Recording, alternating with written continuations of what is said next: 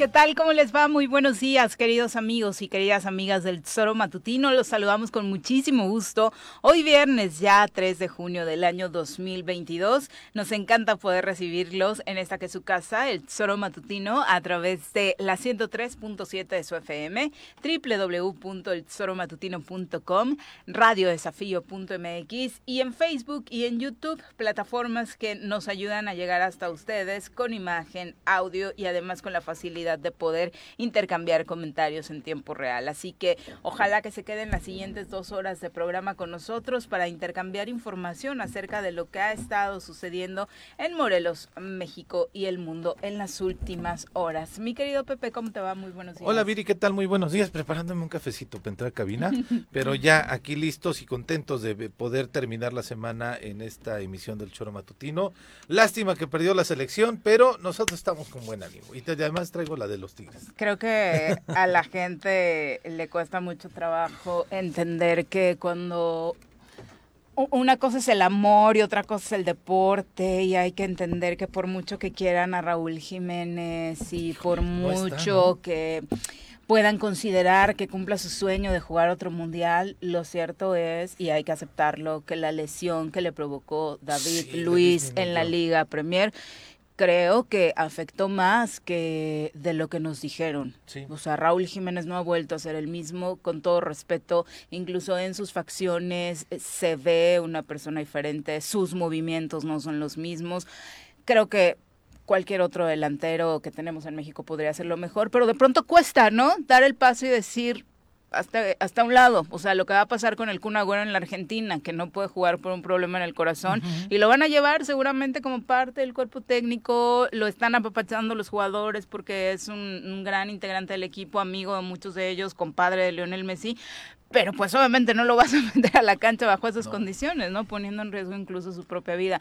Y lo de lo de Raúl Jiménez creo que debemos entenderlo todos. Raúl Jiménez no está para ir al mundial, ¿no? Sí, y no es echarle tierra, sino es eh, empezar a asumir una realidad incluso dolorosa para todos, porque además era eh, un delantero que estaba destacando en la Liga Premier, en, los en un equipo que no era el más este espectacular o el de mejor nómina de esta misma liga que evidentemente cuando venía nuestra selección mexicana jugaba de manera espectacular, el referente, nadie cuestionaba que no pudiera venir el Chicharito, cualquier otro delantero en cuanto lo alineaba, no, pero desafortunadamente sí, desafortunadamente para, para Raúl, para México y para la selección mexicana, pues no quiero también este rodearme de la bandera y demás, no es la selección mexicana, no es el fútbol nada más, pero este sí evidentemente vemos a la Argentina de antier y vemos al México de hoy y decimos, hijo, o sea, particularmente lo de Argentina nos dijo, no les vamos a ganar, ¿no? O sea, al menos como estamos ahorita no les vamos a ganar, pero lo de ayer es de no vamos a pasar,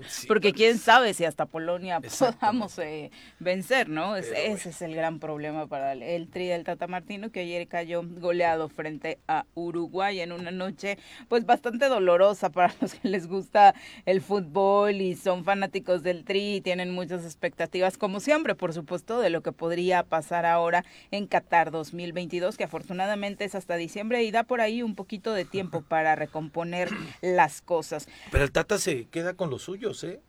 No mueve piezas, Viri. O sea, eh, no eh, mencionaban por qué no hay jugadores más del Atlas, por qué no hay jugadores de otros equipos del mismo Pachuca, este chavos que dieron una, un buen torneo aquí en el fútbol mexicano que valdría la pena irlos llevando en este proceso para ver para ver si dan el salto. bueno, es que ahorita también creo lo que comentaba Bruno ayer, ¿no? O sea, por un lado el Tata, y me parece que también es lógico, no voy a llevar a un jugador que no conozca, ¿no? Que no haya hecho el proceso conmigo. Eso, Pero no conoció por supuesto, a ninguno porque no venía a verlos. Pues sí, ¿no? Sí, sí, en varios estadios sí estuvo al pendiente. no, andaba más sí, en Argentina sí, y su tema de salud y demás, pero bueno. No, no, no, creo que sí es un hombre que se dedicó, de hecho, en varios partidos y particularmente los de la capital, en Toluca, en Guadalajara, con Chivas, sí recuerdo eh, haberlo visto, pues visitar incluso campamentos, pero el punto es ese, obviamente la gente de Pachuca y del Atlas, que personalmente tampoco pienso que harían la diferencia, porque mm. lo que le falta a México es codearse, pues obviamente ya con equipos que estén al máximo nivel y hoy la verdad es que no tenemos jugadores en el máximo nivel, o sea, los jugadores que están en Europa, algunos ni están jugando, otros están arrastrando la cobija, como en el caso de Raúl Jiménez, y no, no tenemos hoy, contrario a lo que sucedió en otros eh, mundiales, mm, jugadores que estén en la máxima élite del fútbol, ¿no? Podemos presumir mucho que tenemos más que nunca en Europa, pero ¿en qué condiciones, no? Sí, claro, qué calidades del de fútbol están teniendo cada uno de ellos. Y desafortunadamente no, no, este, pues no vemos para dónde. Exactamente. Eh, la cifra que nos da a conocer hoy el gobierno federal en torno a homicidios dolosos son de cuatro asesinatos en Morelos, Coatlán del Río, Cuernavaca, dos en Zacatepec, los que reporta la Secretaría de Seguridad Pública para un total de 86 en el país, eh, siendo Zacatecas de nueva cuenta el que tiene el pico más alto el día de ayer junto con el Estado de México, eh, 8 y 9 respectivamente, Jalisco se queda con 7 eh, y bueno, bueno, estos son, eh, perdón, los 3, eh, 4 y 5. El primer lugar se lo lleva Guanajuato con 16. 16 asesinatos el día de ayer. en pues Guanajuato, que Guanajuato y Zacatecas, como ya lo sabemos, pues son las entidades en las que en peores condiciones se encuentran en materia de, seguridad. ¿no? Sí, eh, los de Zacatepec en el centro de Zacatepec, justamente, como eso de las 5 de la mañana fue cuando se dio el reporte pero sí, pues, este, pues evidentemente las cifras, las cifras siguen acumulándose tristemente para el país y para Morelos, por supuesto. ¿Qué ha pasado en el ámbito político? Pues por supuesto seguimos teniendo a un gobernador, Cuauhtémoc Blanco, que continúa al menos hasta el día de ayer en actividades, sí, sí, estuvo saludando a vecinos de Jantetelco, Estuvo también ah, en Tepalcingo. Eh, la jornada de ayer es para, pues, platicar de este proyecto de más de 2.5 millones de pesos que dijo va a beneficiar al campo morelense. Eh, estuvo entregando por ahí obras eh, relacionadas con exactamente el agua. En Tepalcingo entregaron obras de tecnificación de unidad de riego en la zona del Zacate, en los pozos 31 y 33. Y además, por supuesto, se dio el tiempo de bajarle el susto a varios que se asustaron con una alerta sísmica que ah, afortunadamente no se sintió. El sismo con epicentro en Guerrero, decía el gobernador, resultó imperceptible en nuestro estado. Pero sí varios anduvieron por ahí asustadillos, ¿no? ¿Y en Jatetelco qué hizo, Vini? obras hídricas también. también? ah, mira, mira, mira, pues bueno, este ha estado pues tres semanas ya, ¿no? En actividad constante, incluso de fin de semana, ¿no? Eh, dimos cuenta del primer fin de semana que estuvo, ahí se me va. Bueno, el segundo fue aquí en la lagunilla, ¿no? Dándose el rol, echando la cáscara. Pero bueno, ha estado activo el gobernador, eso se reconoce. Y lo histórico, histórico sí, hay que decirlo también, fue este encuentro de los 15 diputados que estuvieron con el magistrado este Gamboa y otros magistrados más, desde luego, en la sede también del Tribunal Superior de Justicia, ahí estuvieron, ahí acudieron, fueron este pues otros los representantes y además los integrantes de este poder legislativo fueron a la sede del poder judicial el día de ayer y fueron 15, o sea, no fue una invitación eh, para un grupo y, o, para, los líderes de los grupos, ¿no? Si no fueron, fue, para, todos. No sabemos por qué no fueron, no acudieron otros cinco diputados más, pero estuvo ahí la coordinadora de Morena, estuvo ahí este, Tania Valentina, estuvo eh, desde luego eh, Paola Cruz. Y eh, pues insisto, creo que fue un evento interesante, me parece que pues avisora o, da muestras de que el legislativo puede estar cambiando en su en esta composición o descomposición que tenía, no sé cómo decirlo, pero también muestra esta capacidad de convocatoria que está teniendo el, el, nuevo magistrado al frente del Tribunal Superior de Justicia. Sí, que nos lo adelantaba por acá, ¿no? Que estaba pendiente esta reunión después de haberse sentado con el gobernador del estado de Morelos, que ya estaba agendada esta con los diputados, más la sesión que tendrá una comisión del Senado precisamente aquí en la entidad a propósito de la buena relación que existe con el Tribunal Superior de Justicia y esta nueva administración. Son las 7.14, vamos a presentar a quien nos acompaña en comentarios. El poder naranja se hace presente en la cabina del choro matutino. Todos atentos, llegó el momento de sacar la guitarrita y presentar a nuestra colaboradora de hoy, Mirel Martínez.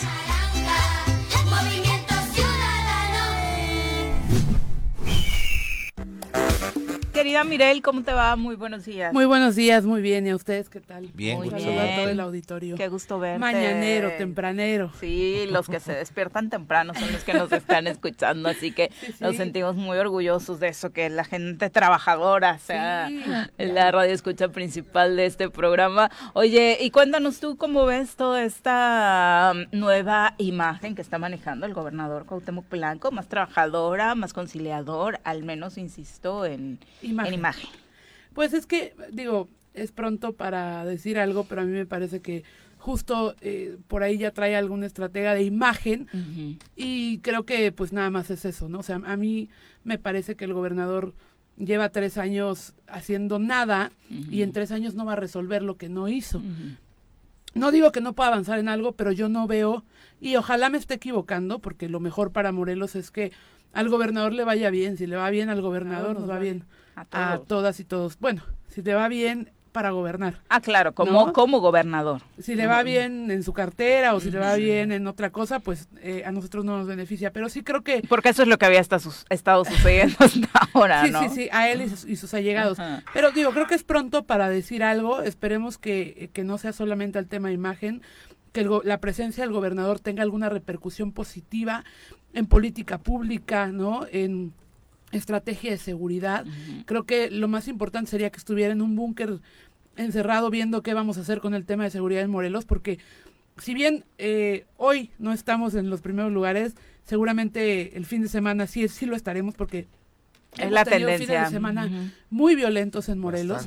Eh, las, eh, hace dos o tres días el Universal sacaba una nota, ¿no? Justamente sobre eh, este esta cuestión de inseguridad en Morelos, de violencia, y sí creo que es lo que tendría que estar haciendo. O sea, es decir, qué bueno que lo vemos, pero yo no lo veo haciendo lo que corresponde en Morelos, ¿no? O sea, su presencia no basta. Sí, exactamente. ¿no? Que- Sí, que- andar que haciendo- resultados. Como Proselitismo. visitas de cortesía, ¿no? A mí me parece más como, como una especie de proselitismo gubernamental que no abona en nada, la verdad. Actividades tipo campaña, ¿no? Bueno, ayer fue entregar unas obras, no seas mala. Y qué bueno. No, y lo O tiene sea, que hacer de Qué bueno, ¿no? o sea, yo te venía escuchando y, Digo, tú dijiste reconocible Tepalcingo, verlo este, activo. sí. Pues no tendría que ser este plausible, No. es, es su chamba. Tienes toda la razón. No, las y los morenenses le pagamos por eso. Sí, sí, sí. Entonces, es el mínimo. lo plausible Ujú. tendría que ser que solucionara los problemas más urgentes del Estado y uno de ellos es la seguridad y particularmente la seguridad de las mujeres. Y, y- y la mayoría de obras que ha prometido o que ha este, anunciado en estas giras que ha tenido en distintos municipios son obras del gobierno federal. Sí, claro. Es- son obras de recurso federal, en, de, este, de SEDATU de manera particular, otras este, de la Secretaría de Infraestructura de Comunicaciones y Transportes. Y eh, incluso le preguntaron sobre el mercado Adolfo López Mateos en este evento en donde llegó el nuevo co- eh, comandante general, vaya, al frente de la 24 zona militar. Y el gobernador dijo, sí, le vamos a pedir al gobierno federal porque el ayuntamiento no tiene y nosotros tampoco tenemos. Híjole, es que eso es, eso es lo lamentable, o sea, creo que todavía está como en este mood, a, a pesar de que ya pasaron seis años de que está en política, de que la gente quiere ver al ídolo. ¿no? Y la gente lo que quiere son resultados, ¿no? Políticas que, que nos liberen del estrés cotidiano de no tener dinero porque la economía en Morelos está muy mermada, del estrés cotidiano de salir a la calle y no saber si vamos a regresar. O sea, sí creo que no está poniendo atención en lo verdaderamente importante y sí creo que no deberíamos aplaudirle que esté presente, porque, Es insisto, obligación. eh, es obligación y además moralmente, ¿no? Tiene un compromiso mayor por todo lo que no ha hecho durante los tres años anteriores. Eso es, digo, es muy pronto. Ojalá que yo esté diciendo cosas de las que después me Ojalá arrepienta. ¿no? Claro, ojalá y nos diga, a ver, cállense, siéntense y aquí, está, el- aquí están los resultados. Mientras tanto, yo no veo mucho, la verdad. Es una interrogante nada. Así es. Sin duda. Se dieron a conocer nuevos detalles en torno a la investigación que se sigue en contra del, del recientemente detenido Juan Carlos N., presunto feminicida de Evelyn Fiun en Cuautla. Estaría relacionado con otros siete delitos entre muertes de mujeres y agresiones sexuales. En total se habla de que en Hidalgo, en el estado de Puebla, en Veracruz y Morelos habría estado actuando utilizando al menos 20 perfiles diferentes en redes sociales. Eh, eh, ayer la Fiscalía de Morelos destacó que la investigación de todas las fiscalías de los estados que le acabamos de mencionar estuvieron involucradas para detectar precisamente, identificar la forma en la que operaba este hombre también conocido como el GRIC, que utilizaba estas diferentes eh, identidades para pasar desapercibido. Finalmente se informó que el imputado será procesado primero en Veracruz, a donde ya fue trasladado desde Querétaro, donde se realizó su detención, y posteriormente será requerido por la justicia morelense por el caso de Evelyn, que de momento es el único identificado en nuestra entidad eh, de este hombre, ¿no? Pero bajo esta eh, información que se tiene podrían sumarse algunos. Pero ¿cómo opera la impunidad en este país, no? O sea, tienen que haber siete agresiones, ¿no? Y una tiene que ser mediática para que un hombre como este pise la cárcel. En este caso fueron dos, ¿no? El de Viridiana en Veracruz y el, de, Pero, pero, o sea, imagínense qué lamentable que eh, una persona llegue a esa cifra para que volteen a ver lo que está haciendo, ¿no? O sea, sí creo que falta muchísimo por hacer en este tema. Hay mucha impunidad en el país. Ojalá de verdad que este sea un precedente para que, porque no nada más son ellas, ¿no? Todos los días hay mujeres que desaparecen, hay mujeres que son asesinadas y pues yo no veo que haya resultados. Ya no ya no se diga el tema de Morelos, ¿no? Sí, insistimos, ¿no? Esta impunidad que hace que ahora prácticamente ante la sociedad seas tú la responsable si no te fijaste bien cómo era el tipo de cita laboral que te estaban ofreciendo, ¿no? Claro, o que te culpen porque no denuncias violencia, ¿no? Cuando eh, e, e, esta suerte de revictimización desde las instituciones es la que se tiene que acabar, porque lo que tenemos que entender es que quienes tienen la culpa de todo lo que les sucede a las mujeres son los agresores. en las condiciones en las que suceda son los agresores. Entonces, eh, también es un llamado a las autoridades para que dejen de, revictimizar, para que dejen de eh, difundir discursos que atentan contra la dignidad de las víctimas. O sea, sí creo que les falta mucha perspectiva, no nada más de género, sino de derechos humanos a las instituciones. Y, qué bueno que, tocas ese tema porque es fundamental para entender que si no avanzamos también es por eso, ¿no? Porque una parte de la culpa hacemos que recaiga sobre las víctimas, ¿no? Y, y muchas de las veces el foco mediático se va incluso a eso, ¿no? ¿Qué pasó con tal o cual mujer porque estaba a las 4 de la mañana sola en la calle? Bueno, no importa que hubiera estado a las 4 de la mañana sola en la calle, ¿no? Este, el, que cometió el feminicidio es el feminicida, ya no tiene nada que ver con esta situación. no, en este caso de Evelyn, Porque se vio con alguien que no conocía, porque fue una cafetería una mujer buscando trabajo. Eh, no, no, voy a buscar trabajo solamente con mis conocidos porque seguramente no lo voy a encontrar. Entonces, sí, sí creo que también es importante hacer este llamado a las instituciones para que dejen de esparcir este discurso de revictimización. Exactamente, y la verdad es que urge, porque desafortunadamente las víctimas y hemos conocido ese tipo de actitudes en el caso de Evelyn, en el caso de Devani, en el caso de Viridiana y muchos más donde la víctima parece ser la única culpable. Eh, vaya día que vivieron ayer en la Ciudad de México sus habitantes por los bloqueos de transportistas. Los bloqueos de microbuseros y camioneros no pudieron eh, cambiar la respuesta que el gobierno de la Ciudad de México había dado respecto al no incremento en el costo del transporte público y lo único que consiguieron es castigar a los usuarios. Fueron miles de capitalinos que se trasladan en transporte público quienes padecieron ayer los cierres y obviamente eso se trasladó también a los, eh, obviamente, problemas que le causaron a los automovilistas en general porque buscar opciones para transitar era ayer prácticamente imposible dada la cantidad enorme de puntos que fueron bloqueados por transportistas que buscaban este incremento en su tarifa del transporte. Eh, un aumento de tres pesos, de cinco a ocho pesos es lo que quieren subir y Claudio Sheinbaum se mantiene en la postura de yo estoy del lado de las familias y este aumento no se va a dar. 16 vialidades principales en la ciudad fueron eh, las cerradas, ¿no? En algunos puntos antimotines encapsularon a los manifestantes para evitar que marcharan y provocaban provocaran incluso más congestionamientos. Los inconformes aceptaron primero liberar parcialmente algunas vías, pero no mm, terminaron por avanzar avanzar en las negociaciones y como la respuesta era tajante con el no, pues decidieron retirarse antes de lo previsto. Casi medio día estuvo la Ciudad de México colapsada por estas manifestaciones, casi 1.500 este, microbuseros fueron los que estuvieron participando en estos bloqueos en estas 16 puntos de la Ciudad de México. Si de por sí la Ciudad de México es un caos en el, en el sistema, en el tema de la pues del trasladarte, de poder eh, eh, pues moverte en esta misma ciudad, pues es un caos. Ahora imagínate con esta con esta manifestación que pues realmente el transporte es uno de los sectores más amplios, ¿no? En todos lados, ¿no?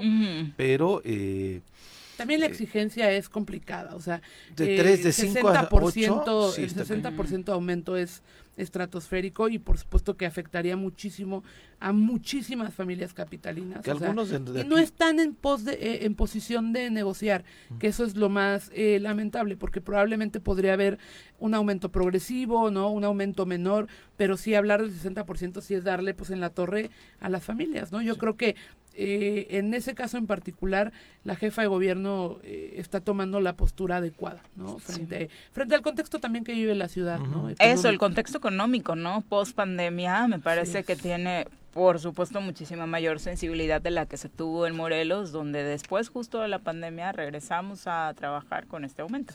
Pero es un acto de autoridad de la jefa de gobierno, es decir, no se dejó amedrentar a la primera. Ajá, no demostrar miedo, ¿no? Exactamente, ¿no? Quizá mucha gente, evidentemente, ha de estar encamionada por la situación que vivieron ayer de, de caos este, vial pero muchísima gente también está agradeciendo la postura del gobierno que está siendo más sensible hacia los usuarios que hacia las personas que tienen una concesión del transporte. Que es algo que no pasa en otros estados, ¿no? Aquí, sin chistar. ¿no? ni siquiera amagaron.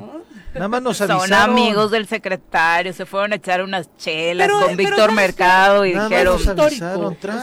No es algo que venga de este sexenio. O sea, la verdad es que... Aquí sí les impone. El tema del transporte, eh, siempre ha sido una mague.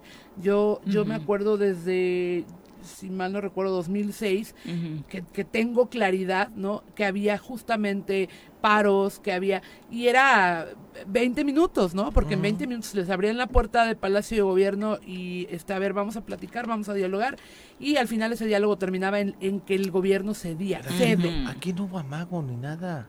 Sí, esta vez fue no, como dice no, pareciera que fue que... ¿no? A y órale, 10, órale, va. Claro. Y tras el, el, trancazo que recibimos de 10 pesos, este, así, ¿no? Y la gente, mm, de pronto pues ni modo. Y nunca hubo esta postura de, a la par de esto vamos a generar algunas otras condiciones para apoyar a las familias. Bueno, ni siquiera hubo apoyo en materia sanitaria cuando estaba la crisis de la pandemia, ¿no? Todos recordemos que la queja principal era las unidades siguen atiburradas de gente cuando los picos de contagios están terribles y la Secretaría de Movilidad y Transporte no hacía absolutamente nada. Pero es que eh, también es eso, las condiciones económicas que se tendrían que generar, pero también nunca se les han exigido condiciones justamente lo que dices a los transportistas. De modernización de las De modernización, las unidades están en pésimo estado. La gran mayoría. Eh, o sea, no nada más eh, físicamente, ¿no? Sino eh, de motor, pues, ¿no? O sea, son unidades que, que, La experta en mecánica de No, pero, o sea, yo veo, yo voy atrás de una ruta y No, no, no se necesita ser experta, claro. Y a mí me queda claro que esa ruta no pasó la verificación, ¿no? O si la pasó, no la pasó de la manera adecuada. Entonces sí creo que también ha sido en Morelos ese el lastre de toda la vida, el transporte y las malas condiciones en las que está el, transporte. Tenemos uno de los transportes más caros del país, ¿eh?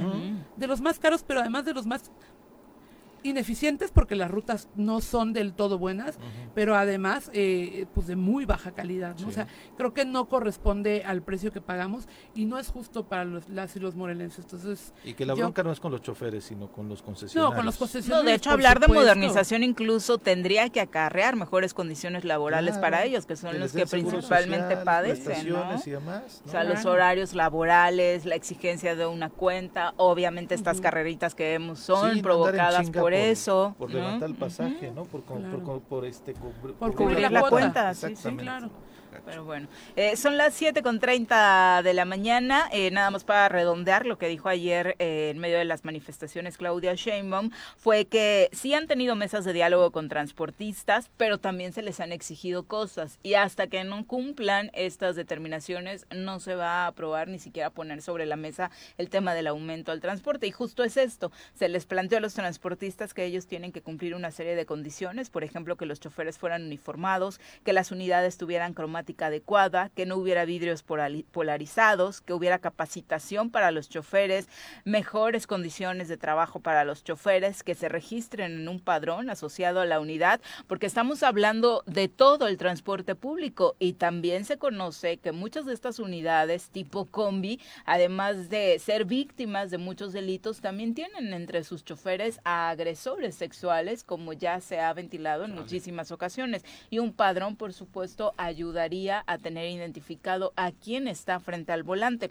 Entonces, bueno, son parte de las exigencias. Si no se cumplen, ni siquiera va a continuar la mesa de diálogo, ¿no? Muy bien. Mm, vámonos a una pausa. Regresamos con más. Gracias por continuar con nosotros. Saludos a todos los que se encuentran enviándonos mensajitos a través de las redes sociales, particularmente en Facebook y en YouTube. Recuerde que también nos puede acompañar en cabina, con el número en cabina al 311-6050. Ahí nos llama y con mucho gusto tomamos su mensajito. Hoy, por supuesto, saludos especiales para el profe Arnaldo Pozas, para Vicky Jarquín, para Chacho Matar, para eh, Alex Gutiérrez que anda por ahí también conectado. Muchas gracias por sintonizar y por supuesto dentro de lo que eh, comenta el auditorio, dice el profe Arnaldo Pozas, creo que sí falta gente en la selección. ¿Quién, profe? Así realmente, ¿quién que pudiera cambiar las cosas? O sea, realmente, ¿sí? O sea, a mí sí me gustaría que convocaran a Chicharito, sinceramente, eh, pero tampoco creo que le haría cambiar mucho la cara a la, a la selección, pues ¿no? A menos que meta un gol en el Hoy creo que sí, tiene más que ver con la táctica y la estrategia del Tata Martino, lo que nos haría todo un el poquito equipo, modificar, ¿no? Porque no encuentro a un hombre o una figura como en su momento, por ejemplo, nos enojó a todos cuando la Volpe dejó fuera Cuau y demás, ¿no? O sea, no hay como un caso así tan tan emblemático. Pero bueno, eh, vamos a, a tratar de darle mayores detalles de lo que ha sucedido el de ayer con la violencia. Decíamos, uno de los casos registrados eh, en cuanto a homicidios dolosos fue este en Cuernavaca, en un supuesto intento de asalto. Un hombre fue asesinado en el poblado de Aguatepec, aquí en Cuernavaca. Esta situación, por supuesto, provocó una movilización policíaca bastante fuerte en esta zona para pues tratar de atender a la víctima en un resultado más, ¿no? de la de la inseguridad en la capital del estado. De y otro en Jutepec, ¿no? Uno en Jutepec en la noche, ahora sí que la noche de anoche. Este todavía no viene reportado en el del gobierno federal, ah, eh, exactamente donde están cuatro, eh, estos dos de Zacatepec y el de Cuernavaca, ¿no? Fue un hombre que lo asesinaron con arma blanca en las instalaciones de la Dirección de Imagen Urbano de Jutepec, en el fraccionamiento Arcos. Parece que fue una riña en donde este se dio esto, más o menos como a las 8 de la noche, 21 a las 9 de la noche fue cuando ya estaban dando cuenta de este, de este asesinato. Perfecto, bueno, pues desafortunado que se sume, por supuesto, una, una víctima más. ¿Qué pasa a nivel nacional? El exgobernador de Chihuahua, César Duarte, también fue trasladado en un avión de la Fiscalía General de la República de Miami a México para ser puesto a disposición por un juez, eh, dados los delitos que se le acusan, que son asociación delictuosa y peculado, de 96.6 millones de pesos. Autoridades federales confirmaron el traslado vía aérea, aunque por razones de seguridad no revelaron si la aeronave volaba directamente a Chihuahua, donde debe comparecer a una audiencia inicial a la Ciudad de México o a Toluca. Así que, bueno, este hombre que ya sabemos trae una larga, larga lista, ¿no? De, acusaciones en su contra, eh, pues ya llegará a México para que la justicia mexicana pueda eh, enjuiciarlo. Un exgobernador más en el tambo. ¿No? Sí, claro, y de, esa generación, ¿no? sí, sí, Veracruz, Chihuahua, Tamaulipas, Nuevo León. Hay una foto emblemática, ¿no? Que están todos, la mayoría Atrás de, Peña, ¿no? sí, qué, qué generación. Pero aparte era, era... Qué padrino de generación. Qué padrino de generación, eh, Peña Bebé. Era una generación virí de aproximadamente algunos jóvenes, ¿no? Sí, sí, sea, no estamos hablando tan- de más de 40, 50 años quizá, o sea, no son eh, funcionarios tan tan con avanzada edad, sino Varios queriéndole copiar el copetito a Peña, en la Peña, ¿no? foto, Y el se de Nuevo presumía León que era- particularmente. se presumía que era como la nueva generación, Generación de de priistas y de políticos. o sea, no Particularmente del PRI, ¿no? El PRI sí Sí, presumía esa como después- su gran nueva generación. Después de que habían perdido las elecciones dos eh, periodos continuos, ¿no? A partir de, de la del 2000, Ujú. ¿no? Con Fox, después Calderón, y entonces se presumía que con la llegada de Peña Nieto el PRI se iba a poder reconfigurar con esta nueva generación de políticos, principalmente hombres, ¿no? Porque además era una fotografía de puro machín, ¿no? Sí, pero lo que se regeneró Toby. fue la corrupción. O sea, alcanzó niveles, gacho. este, ¿no? Gacho, gacho, terribles, terribles, ¿no? Pero este, y a partir de ahí se pensaba que el PRI iba a poder, este, insisto, reconfigurarse, pero No alcanzó, ¿no? Y al contrario, todos Sí. terminaron entambados, varios de ellos con acusaciones fuertes, pero que todavía están, están fuera, bueno, particularmente de Morelos, ¿no? En esa foto le tocó salir a Graco Ramírez. Hay acusaciones fuertes por parte de Cuauhtémoc Blanco, pero que al final directamente en su contra, pues no ha podido, pues, establecer eh, de forma legal, ¿no? Exactamente. ¿no? Pero sí, sí, es esa generación de diputados, de perdón, de, De- de de gobernadores, Gobernadores. con. Peña en medio.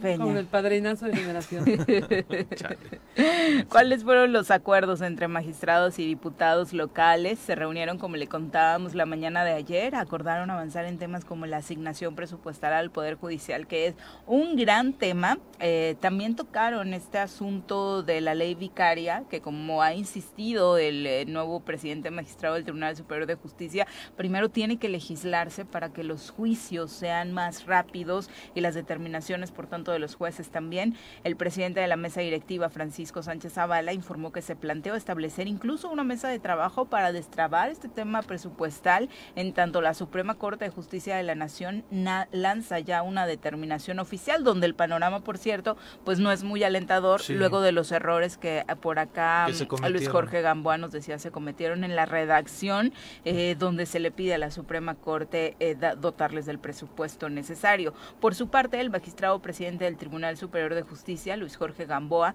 dijo también que urgen temas como la aprobación de la ley vicaria y una reforma a la ley orgánica del Poder Judicial. un, Son los tres temas que trabajaron. tengo aquí ¿no? un breve audio del magistrado, ¿lo escuchamos? Vale. amigos, no busquemos el tiempo perdido, encontremos el tiempo nuevo. Seamos la unión de las voces de un Estado que reclama un lugar en la vanguardia de nuestro México. Seamos la voz de los que esperan un gobierno que garantice los derechos que por el principio le corresponden. Seamos la voz de los sin voz. En Morelos estamos trabajando e iniciamos una etapa de diálogo constructivo y fructífero con el poder legislativo que ustedes representan. Seamos la voz de los sin voz, es lo que comenta el magistrado ayer, que logró reunir, insisto yo, 15 diputados y diputadas, eh, una situación que tenía bastantito tiempo que no veíamos, ¿no? Este, más allá del grupo de los 11 o más allá del grupo de, de los 8 o de los 9. Híjole, pues ojalá Ayer- pudiera ir a sesionar. Ayer El- fueron, sesionaron también el miércoles. porque- Sí, sí. El miércoles sesionaron bien también el Congreso del Estado, me parece que hubo una amplia participación de los y- de los y las diputadas y parece que las cosas van caminando de mejor forma desde el poder legislativo. No para los temas torales. O sea, me parece Aguántala, que... apenas están sentándose, Mirel, digo, eh, eh, no, no, es que volvemos a lo mismo. ver, o sea, sí, no pero- podemos aplaudir. Ay, Yo- no estoy aplaudiendo. Es su chamba. yo no estoy aplaudiendo, Es su chamba. pero no lo estaban Yo voy haciendo. a aplaudirles en el momento en el que saquen los temas torales de la Ni agenda, que siquiera están estaban pendientes yendo- porque es el amague que traen unos con otros y los únicos que salimos y las únicas que salimos perjudicados somos la Ahora, ciudadanía. Yo estoy de acuerdo, pero no estaban ni siquiera yendo a sesiones, ya está, ya fueron. Digo, no es para Pero es aplaudirse. que es lo ver, mínimo indispensable, es su chamba. Ese- o sea, dime en qué chamba Me no ir parece- a trabajar eh, eh, te sigue remunerando Estoy una acuerdo, quincena. Estoy de acuerdo contigo. Estoy de acuerdo contigo en ese sentido, pero que ya empiecen a ir, me parece que es una buena señal de que las cosas pueden empezar a caminar. Ojalá. Evidentemente no en los Te- temas te, torales. veo muy optimista el No, día de hoy. me parece te que- siento muy optimista, ¿no? Me parece que Este, son muestras de que las cosas pueden empezar a caminar. Vamos ¿No? al reporte Pero vial. Eso es lo que creo. Ya Ahí tenemos en la línea telefónica al comandante Eric López, a quien saludamos con muchísimo gusto. Comandante, muy buenos días. Hola, ¿qué tal? Muy buenos días, Viri. Así es, tenemos sobre avenidas principales con bastante afluencia vehicular hoy viernes, únicamente entrando de Temisco de Cuernavaca a la altura de Chipitlán con ligera carga vehicular. Sobre Las Palmas lo tenemos totalmente fluido, con bastante influencia, pero sin retraso. Boulevard Juárez, únicamente con ligera carga a, la altura de la Clínica 20. Más adelante sobre el centro sin problemas de circulación. Avenida Morelos Centro, únicamente ligera carga en Morelos de Gollado. El Calvario lo tenemos sin problemas de circulación hasta el momento. Eh, sobre Glorieta Quiltenango con ligera carga lo que baja de Calzada de los Reyes, Avenida Zapata Norte sin problemas de circulación, Heroico Colegio Militar únicamente con carga vehicular lo que va de la Paloma de la Paz hacia Buenavista, y sobre Domingo 10 y Vicente Guerrero sin problemas hasta el momento, Avenida Río Mayo totalmente fluido, Viana únicamente en la glorieta de plazas comerciales con ligera carga vehicular, Boulevard Agua Tizoc, únicamente carga en Tizoc, lo que viene entrando de Jitepec, Pemex lo tenemos totalmente fluido y calle central con ligero retraso hasta Guardia Nacional, la Luna Coronel Omada sin problemas de circulación sobre Plan de Ayala. Y en cuanto al centro de la ciudad, únicamente ligera carga sobre Avenida Palmira antes de salir al Paso Express, también tenemos cargas en la entrada de la, la salida de Tabachines sobre Paso Express y eh, sobre el centro de la ciudad sin problemas de circulación, mercado Don López Mateos, únicamente en el área de eh, salida de andenes tenemos carga vehicular. Te recomendamos por favor este fin de semana no ingerir bebidas embriagantes si es que van a conducir y por favor respetar los límites de velocidad para evitar también algún accidente. Perfecto, pues pinta de nueva cuenta para una mañana tranquila, comandante. Así es, así es fin de semana y bueno, vamos a estar muy pendientes, esperemos tener Santo Blanco, no tener accidentes tampoco y vamos a estar también extremando precauciones también si en dado caso que llueva. Y aguas con las lluvias, exactamente, aguas con las lluvias. Sí, hay que tener mucha precaución. cuidado con los derrapamientos. Exactamente. Perfecto, comandante, muy buenos días. Claro que sí, excelente día. Gracias por la información, hasta luego. Bueno, y para que no me veas nada más que ando de color rosa, muy este, optimista y demás. Sí, Morelos tiene la peor evaluación para sus policías, sus policías en el país, solo después eh, de la que otorgan los tabasqueños a los suyos quienes mayoritariamente reprueban a sus guardianes del orden. Esto lo confirma el Instituto Nacional de Geografía y Estadística como resultado de una encuesta nacional de calidad e impacto gubernamental en el 2021, cuyos datos fueron presentados la semana pasada. Esa evaluación que realiza el instituto anualmente recoge, entre otras variables, los sentimientos de las personas en el país hacia la seguridad que le generan sus policías. A decir de los resultados presentados, las entidades donde los guardianes del orden tienen la peor calificación por parte de los gobernados en este orden son Tabasco, Morelos, Quintana Roo, Guerrero y Zacatecas. En estas cinco entidades, al menos el 73% de los pobladores eh, no consideran que sus policías les brinden seguridad. En tanto, las cinco en donde la ciudadanía opina que la mayor proporción de manera positiva sobre sus policías son Yucatán, Nuevo León, Baja California Sur, Nayarit y Coahuila, en donde pues la gente confía más en la policía. Morelos otra vez. Bueno, es que en Morelos hemos tenido varios casos, ¿no? Que tienen que ver no nada más con la inoperancia de la policía, sino con las violaciones a derechos humanos. Entonces, pues esa es la percepción que tiene la ciudadanía y si a eso le sumamos la percepción de violencia eh, que cada vez va creciendo, pues evidentemente eh, justificado no, a quien se culpa pues es a los primeros respondientes, que es la policía. Recomendaciones, dos recomendaciones de la Comisión Estatal de Derechos Humanos. De forma reciente, una por abuso sexual, incluso en sus instalaciones allá en Cuautla, y otra en que por haber torturado ¿no? a, una víctima de las más recientes que hemos conocido tan solo en lo que va de este sexenio. Son las 7 con 48 de la mañana, saludamos con muchísimo gusto a Rafa Reyes, presidente municipal de Jutepec, a quien nos da muchísimo muchísimo gusto recibir en este espacio. Rafa, muy buenos días. ¿Qué tal? Muy bien, muchas gracias. Te escuchamos un poquito eh, mal, Rafa. No sé si sea nuestro aparato telefónico o tu señal. No, me parece que son ustedes. Yo estoy, estoy bien. Estoy en, un lugar donde tengo aparentemente señal. Ahí va mejorando un poquito. Rafa, conocer, por supuesto, del trabajo que has estado realizando en los últimos días, como esta entrega de apoyos a agricultores. Así es, mira, repartimos a más de 100 eh, productores un apoyo con fertilizante grano. La idea fundamental pues es seguir generando las condiciones para que el campo siga produciendo. La dinámica del, municipio pues no es como tal el tema del campo, sino más un asunto urbano embargo, aquellas personas que siguen produciendo, pues nosotros como, como gobierno municipal en el entendido de seguir atendiendo a todos los sectores sociales, pues seguimos apoyando un millón y medio de pesos este, que fueron invertidos todavía del remanente FAE de 2019-2021 y vamos a seguir trabajando para seguir apoyando a la gente que más necesita, no destinar a mayor parte de recursos a obras y acciones de beneficio social. Eh, Rafa, obviamente esto es una señal en torno a que se continúa trabajando. Bueno, has tenido reuniones con agricultores, con empresarios, incluso con maestros. Estás tratando de escuchar las necesidades de todos los sectores. Estamos tratando de atender a todos los sectores en la medida de nuestras posibilidades. Hace una semana exactamente tuvimos una comunidad con 2.800 trabajadores más o menos de la educación nosotros hemos este, ido caminando de la mano con las maestras y los maestros de diferentes niveles educativos. Eh, hace algunos días tuvimos un encuentro con industriales y empresarios también del municipio y, el día de hoy, en un momento más, habré de ir a participar más, sí, participar como sino a estar con, con las señoras en una macro macro clase de, de Zumba estamos tratando de abarcar hasta donde podemos. No, vamos a tratar de recuperar la comunicación porque sí está muy, muy dañadita esta mañana y a ver si la intentamos de otra, por otra vía, ¿no? Claro, porque con el comandante no hubo bronca. Funcionó perfecto. Entonces, este, a ver si, si vemos qué onda. Y también preguntarle, porque sabes que eh, hay varios municipios, Viri, que justamente ahorita que ya está hablando de la policía, que compartía esta información del INEGI, eh, hay algunos municipios que emitieron convocatorias para mm. poder, eh, pues la gente que esté interesada, jóvenes, en reclutar nuevos policías, que desafortunadamente no está siendo tan exitosas estas convocatorias.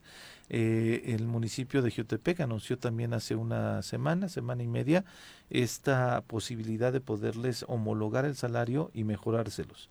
Me parece que están llegando a un rollo de 12 mil, 13 mil pesos. Entonces, eh, digo, es importante poder poder eh, pues hablar con el alcalde sobre esta situación aparte de lo que nos estaba mencionando no sí justo a la par de lo que de esta campaña pues de reclutamiento que hemos escuchado en Cuernavaca tampoco es que esté jalando muchísimo no hablando del parámetro que nos da la capital del estado pues el, resto de los municipios tampoco ha sido así. Eh, nos contabas Rafa nos quedamos en el tema de la clase de zumba Vamos en este momento a una macroclase de Zumba y la idea fundamental de todo esto pues es seguir apoyando y respaldando todos los sectores sociales, tratando de incentivar la cultura, el deporte, la recreación, eh, la educación y lo más importante, bueno, pues tratando de generar condiciones para que eh, Jutepec se vea un municipio vivo más allá de las condiciones de inseguridad que además reconocemos que las hay. En la medida en que nosotros podamos ver a la sociedad dedicada a diferentes acciones, actividades, seguramente vamos a tener una mejor oportunidad para mostrar un municipio que está en calma y que más allá de gente que se dedica a diferentes actividades, la sociedad este, clama por la paz y por la, y por la tranquilidad. Eso es lo que estamos trabajando y vamos a seguir construyendo. Nunca es fácil la tarea de gobernar, jamás va a ser fácil la tarea de gobernar, pero procuramos abarcar hasta donde nos es posible eh, las diferentes actividades de todos los sectores sociales. Rafa, eh, comentaba hace un instante cuando estábamos tratando de reenlazarnos de este evento que tuviste para dignificar la calidad de, de, los policías, es decir, están haciendo un esfuerzo para poderles aumentar el salario y pues de alguna manera pues retribuirles a los policías que pues hacen algunos, la gran mayoría pues vaya va a, las calles a, tratar de, de, brindarnos esta seguridad y que desafortunadamente en nuestro estado la situación de los policías no es la mejor equiparándola con otros estados de la República. Así es, Pepe, y jugarse la vida. Exacto. Porque me parece que a veces solamente estamos viendo de un solo lado del cubo, pero no estamos viendo de los otros lados. Por supuesto que hay policías que tienen excesos, pero también hay policías que, que se juegan la vida todos los días, que salen de su casa sin saber si van a regresar.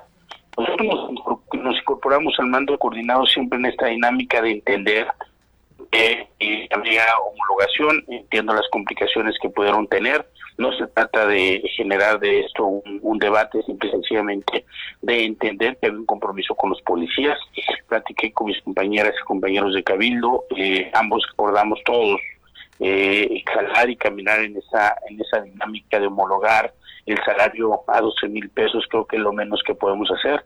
Esperando que el próximo año podamos también dar un incentivo, por supuesto, que la Dirección de Asuntos Internos se encargue de los excesos de la policía, pero también creo que tenemos otros que encargarnos de generar incentivos para una actividad sumamente complicada. Entonces nos reunimos con policías, efectivamente, con maestros, en un rato más, en una clase de, de, macro zumba, con señoras y señores que seguramente habrá menos, pero seguramente los va a ver.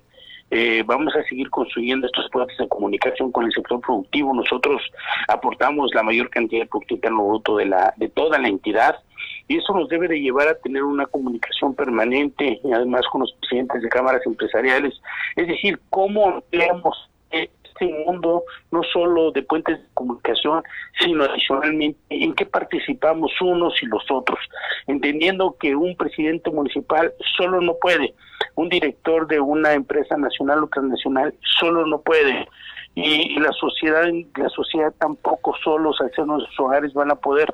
Tenemos que hacer un se nos...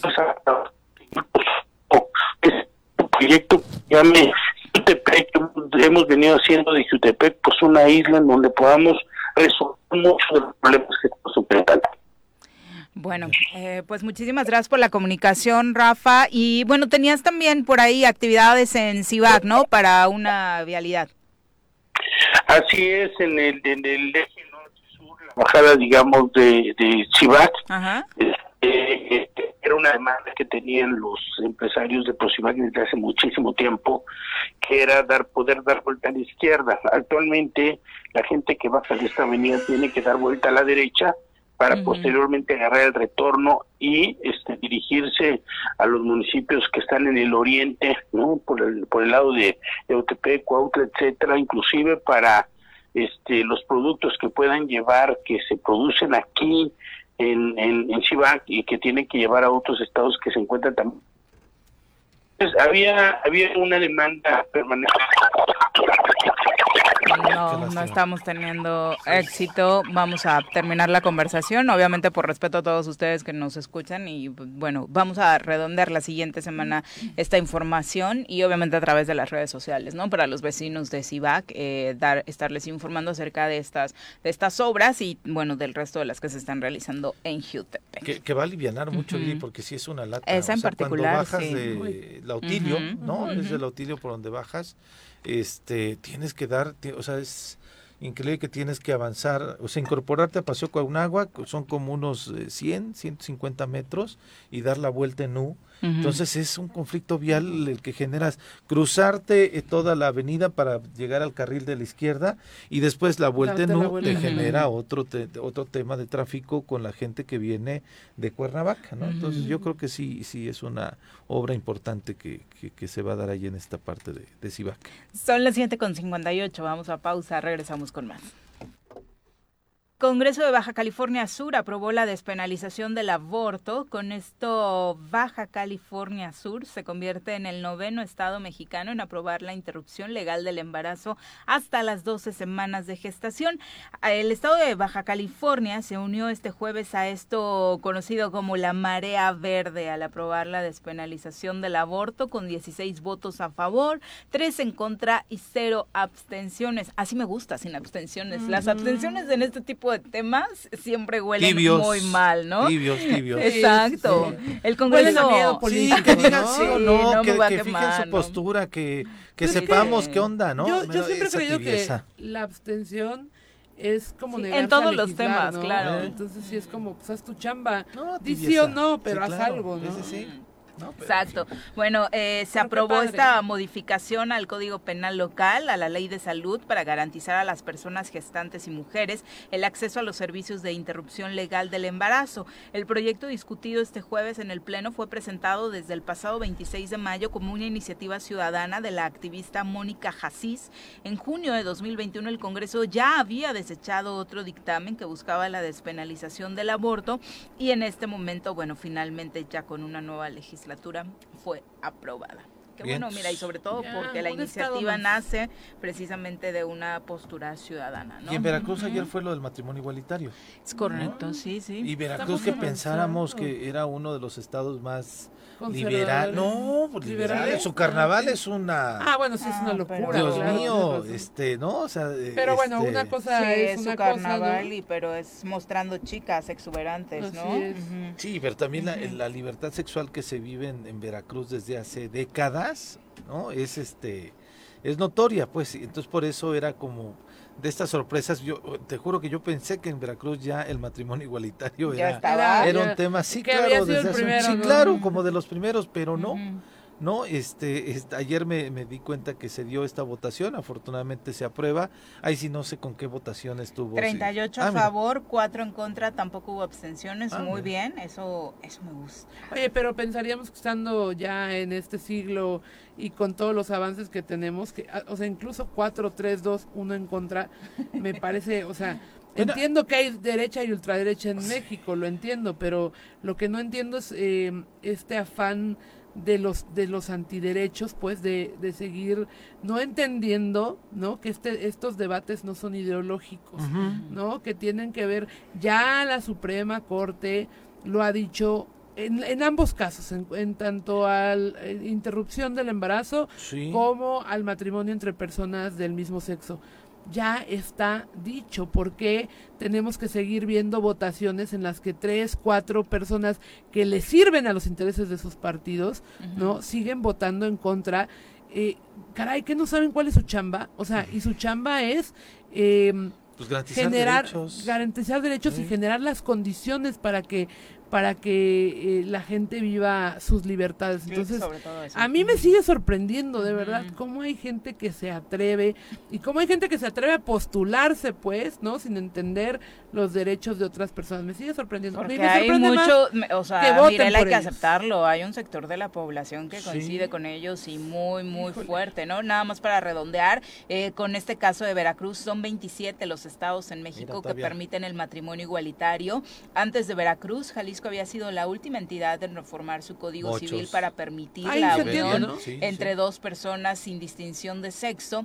El pasado 7 de abril, el Poder Legislativo del Estado votó a favor del matrimonio igualitario y además, recordemos, prohibió las terapias de conversión que particularmente en Jalisco tenían un éxito bárbaro. Llevaban a gente de todo el país a estas terapias. En contraste, justo lo que decías, el pasado 3 de mayo, la bancada del PAN impidió que se aprobara el matrimonio iguali- igualitario en Tamaulipas, pues la reforma que impulsó la diputada Nancy Ruiz de Morena eh, fue rechazada por mayoría de votos.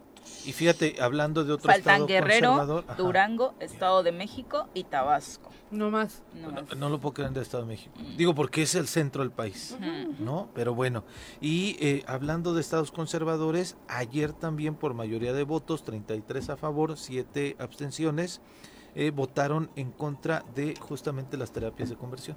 En Sí, Puebla, bueno, pues, qué bueno. en Puebla, ayer. O sea, Es estos que, son estos ver, son este, campos de concentración, Sí. ¿no? O sea, eh, no- no, Tortura, no entiendo tortura. en qué lugar. Es que yo insisto, a lo mejor tienes toda la razón. Tengo que entender que hay mucha gente que lo piensa así. sí. Pero no entiendo cómo, eh, conociendo estas torturas, hay alguien que se atreva a decir que son normales o que deben pasar desapercibidas. Exacto, porque una cosa es que no coincidas con que se casen, que igual y bueno está tu mente todavía con muchos temas por avanzar, pero otra cosa es querer someter a esa gente que te vale su vida a, A a una un tema- una tortura, tortura sí. como son estas terapias de conversión, ¿no? Está gachito. Terrible, por supuesto. Y qué bueno que se vaya avanzando, es un tema que tenemos pendiente Sí, aquí en el estado de faltan Morelos. ¿eh? muchísimo menos, por supuesto, que en aquí en este caso yo no he matrimonio escuchado que se den este Terapias de conversión. y demás, tal vez tal vez van a de pronto esos retiros espirituales. Seguramente Hay retiros. Lo que ajá. dijo Viri de, de Jalisco es una realidad. O sea, de todo el por país. eso te ¿no? decía, hay campos de concentración, Terrible. ¿no? En los que llevan a personas, eh, y sobre todo, lo tengo que decir, espero no estar metiendo en un problema, pero tiene que ver también mucho con eh, algunas iglesias. Grupos de la ¿no? iglesia. sí, Grupos sí. de las iglesias que se dedican exclusivamente A eso. a las terapias de conversión, ¿no? Y tienen en algunos estados del país eh, estos campos, ¿no? En donde hay toda una un retiro, ¿no? En el que en el que hacen estas prácticas. Entonces híjole, qué complicado, ah, pero qué bonito, vamos a hablar de lo bonito para ponernos en el mood de Pepe, ¿no? qué bonito Puebla, pero también, pero también qué bonito que se esté avanzando en, en un tema toral de la agenda de los derechos humanos de las mujeres, como es la interrupción legal del embarazo, y sobre todo el acceso a los servicios de salud para poder llevarlo a cabo, porque no es nada más despenalizar el aborto, es que las mujeres tengamos la posibilidad de ir a una institución pública a eh, eh, llevar a cabo este procedimiento en condiciones salubres, en condiciones dignas y en condiciones que nos eh, provea el Estado. Entonces, creo que tenemos, sí, estamos avanzando, pero hay que avanzar a que todos los estados de la República, uno, lo despenalicen y dos, tengan estas condiciones, que las mujeres podamos ir, no tengamos que ir a la Ciudad de México para poder lograrlo, que en cualquier estado podamos hacer la interrupción legal del embarazo. ¿Oyeron diputados y diputadas de Morelos? y varios que dicen, ay, pues ya que aprueben el aborto, pero vayan a realizárselo ustedes, porque la salud pública se los tiene que pagar. Así podríamos decir con muchas enfermedades eh, que obviamente son provocadas por tus malas decisiones y que son atendidas en salud pública, ¿no? El costo, por supuesto, se carga ahí sin ningún problema y esta por supuesto no tendría por qué ser la excepción. Son las 8 con 9, vamos a pausa, volvemos. 8 con 12 de la mañana, muchas gracias a todos los que se encuentran en línea con nosotros, a través de YouTube, de Facebook. Estaremos por supuesto listos para enviar sus mensajes en unos momentos. Antes vamos a hablar del CETIS 44, eh, ya nos acompañan en cabina Eric Rivera Reyes eh, y Cecia Guzmán Navarro, bienvenidos, muy buenos días, directivos por supuesto de esta institución que ya nos han visitado en otras ocasiones y que ahora mismo vienen a platicarnos acerca de ya el momento cumbre, el examen. Bienvenidos. Gracias, buen día. Buenos días. es mañana. Así es, el día de mañana tenemos ya nuestra evaluación diagnóstica que es de admisión para todos los aspirantes que ya tienen el registro de su ficha los vamos a esperar el día de mañana a las 8 de la mañana en punto. ¿Alguien puede todavía comprar ficha hoy? Sí, claro, hasta el día de hoy. Bueno, vamos a dar la oportunidad todavía del día de mañana, si ya llegan con su registro, pueden hacer el pago ahí directamente para que no haya ningún problema con lo que es la cuota de recuperación. Vamos a estar dando esa oportunidad todavía. El interés de nosotros es que todos los chicos tengan ese acercamiento y esa disposición para nosotros de estar eh, dentro del CETIS 44 y formar parte de los lobos blancos del 44. A, partir de qué hora va a ser la aplicación del examen? Eh, obviamente es en la sede del CETIS, que es en Altavista. Así es. Queremos dar arranque puntual a las 8 de la mañana. A los jóvenes se les está citando 7.40 para todo lo que es la logística de la organización, eh, de acuerdo a su número de ficha. Van a buscar en qué aula les corresponde para iniciar puntualmente a las 8. Teníamos, hablábamos, Eric, de 500 eh, posibles plazas. Eh, la, ¿Cómo va la respuesta de es correcto, la respuesta de los jóvenes, gracias a ustedes por el espacio y gracias a toda la comunidad que nos ha visitado. Eh, la respuesta va aproximadamente de 400 fichas ya, ya este, con cuota de recuperación. Estamos esperando esos 400 estudiantes de 500. Todavía tenemos 100 espacios, como bien lo dice la maestra si mañana llegan, porque ha sucedido que llegan el día de mañana y, quiero presentar, pero no, no pude no pude imprimir la, el preficha, eh, perdón, el preregistro, no pude hacerlo. Podemos atenderlo ahí y la intención es que no dejar afuera ningún estudiante para que en este caso pueda culminar su educación media superior. ¿Y académicamente con el examen no tienen problemas si llegan el día de mañana? Es decir, la preparación todo eso. En este caso tenemos, pensando y adelantándonos un poquito en esa situación, tenemos un margen de adquisición de exámenes eh, mayor a los 400 que ya tenemos. Es decir, tenemos un, margen de 50 más en caso de que algunos jóvenes lleguen. En ese momento se aplica. Y como les había comentado, nuestra este, capacidad instalada para nuevo ingreso es aproximadamente de 600. Tenemos bastantes edificios y salones que nos permitirían, en este caso, inmediatamente atender a estos jóvenes de por qué estudiar en el CETIS. Digo, eh, invitar otra vez a los papás o a los chavos, si hay algunos chavos escuchándonos, ¿por qué tomar esta opción del CETIS? ¿Qué nos ofrece? que eh, La calidad educativa eh, y las, las ramas que, que, garantizan. Por supuesto, como bien lo habíamos mencionado, tenemos seis carreras técnicas independientemente del bachillerato o de la preparatoria, porque tienen mucha duda de eso que no solamente es carrera técnica, somos una preparatoria, somos un bachillerato tecnológico, es decir, culminan su preparatoria en tres años y al mismo tiempo una carrera técnica. En este caso tenemos seis, que es programación, alimentos y bebidas, electrónica, contabilidad, ofimática y soporte y mantenimiento de equipo de cómputo. Entonces tenemos calidad ahí y esperamos a, a, todos los estudiantes que quieran sumarse con nosotros a los Lobos Blancos del CETIS 44. ¿Qué tienen que llevar para el examen? Para el día de mañana solamente su ficha, uh -huh. eh, le estamos pidiendo su lápiz del número 2, dos y medio, algún borrador y un lapicero, nada más, es, es eso y bueno, con toda la actitud y el nerviosismo afuera. ¿Cómo cuánto dura el examen? Se les da un rango de tres horas, pero eso sí ya depende. Que lleguen desayunados de... entonces, ¿no? Sí, sí, sí, se les pide que vayan desayunados. Eh, depende mucho también de, del joven. Hay algunos que en hora y media lo entregan, lo concluyen. Entonces... Yo sí me tomaría las tres horas. sí, también, y para quienes van a llegar sin ficha, que no han hecho su preregistro, eh, ¿hay que llevar algún documento o nada más que lleguen así? Sí, tienen que llegar a lo que es directamente a la oficina de orientación educativa necesitan una foto tamaño infantil. A todos los que tengan un promedio de 9 o mayor deben de llevar una constancia con promedio porque ellos es un, un pase directo. ¿No hacen examen? Ah, wow. Sí hacen mm. examen porque es diagnóstico, okay. pero este, ellos ya están dentro totalmente y no hay cuota de recuperación para ellos. Esto quiere decir que el resultado del examen para todos los que se ponen nerviosos con estas evaluaciones no quiere decir que pueden hay la posibilidad de que sean rechazados. Eh, bueno, si llegamos al límite mayor de 500, uh -huh. que es nuestro cupo máximo, sí. ¿Es el primer filtro? Sí, el primer filtro. va a haber okay. un filtro, pero uh -huh. ahorita es diagnóstico. Necesitamos saber qué conocimientos uh -huh. traen de secundaria para poder colocarlos también y nosotros hacer de alguna manera nuestros grupos, pues que sean homogéneos. Pues qué buena Exacto. onda. El CETIS pues está en Altavista. Estamos en Altavista. Con, con mucho gusto los esperamos, pueden visitarnos y bueno, es su casa. Muchas gracias. Pues bueno, pues ahí está. Gracias a ustedes. La invitación gracias. para todos los que todavía no han tomado la decisión, la oferta que hace el CETIS 44 de mañana ir a presentar, si lo deciden de último momento su examen, está en la posibilidad. Muchas gracias. Los gracias esperamos. a ustedes. Gracias, Muy buen buenos día. días. Son las 8 con 18, tenemos pausa, regresamos. Súbale por Juárez, Calvario, atravieso Avenida Morelos. Sí, sí se va recorriendo, por favor. Por favor, pero rapidito que ya va a empezar el choro.